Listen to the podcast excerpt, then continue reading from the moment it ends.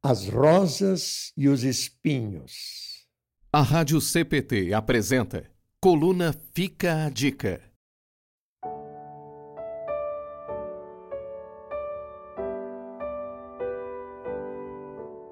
A última quinta-feira de novembro nos reserva o Dia de Ação de Graças. Ainda em tom de pandemia, mas suavizada é verdade graças à vacina. E neste tom de pandemia, somos convidados a dar graças a Deus. Viva o SUS, viva a ciência. Sim, a bênção de Deus também está sobre a ciência. São infindáveis as razões para o nosso dar graças. A retomada da vida, termos nossas rotinas de volta estarmos mais próximos uns dos outros, ou simplesmente por estarmos vivos. Mas e aqueles que se sentem à margem desta gratidão? Como darão graças os que perderam renda familiar? E aqueles que ainda estão no fundo do poço de suas ansiedades e medos?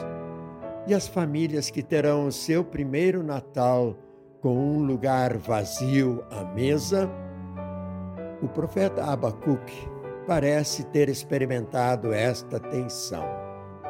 E mesmo assim, ele nos registra uma das orações mais profundas que encontramos na palavra de Deus, conforme Abacuque, capítulo 3, versículos 17 e 18.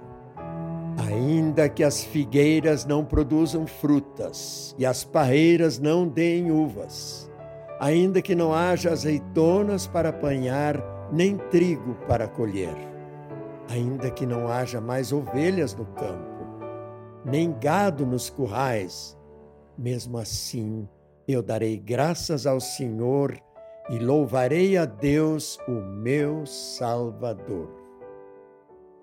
Mesmo quando tudo se vai, ainda é tempo de dar graças ao Senhor. Gratidão pela sua misericórdia, por seu amor, pelo seu perdão, pela salvação que há no nome de Jesus. Salvação que está sobre nossas cabeças, seja na alegria, seja no pranto. Graças damos ao Senhor por ele nos alimentar na fé cristã, mesmo quando não há frutos ou colheitas, como disse Abacuque. Dia de ação de graças. Também é tempo de dar graças por bênçãos discretas, quase imperceptíveis. Mas lá estão elas, mesmo quando tudo se vai, os abraços que nos consolaram, os ouvidos que acolheram nossa lamentação e nossos porquês, ombros que carregaram os nossos fardos, os corações que choraram a nossa dor, os amigos que se tornaram verdadeiros irmãos. Graças damos a Deus também por estas bênçãos, nem sempre notadas, mas que brilham em meio a aos sofrimentos da vida. Então fica a dica. Deem graças a Deus, o Senhor, porque Ele é bom, o seu amor dura para sempre. Conforme o Salmo 136, versículo 1. Como nos ensina a cantar o belíssimo hino cristão, pelas rosas no caminho e os espinhos que elas têm, pela prece respondida e a esperança que falhou.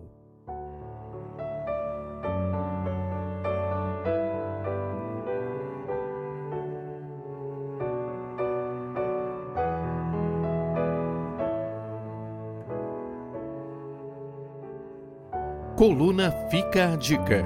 Autoria Pastor Bruno Serves. Locução: Paulo Udo Kuntzmann.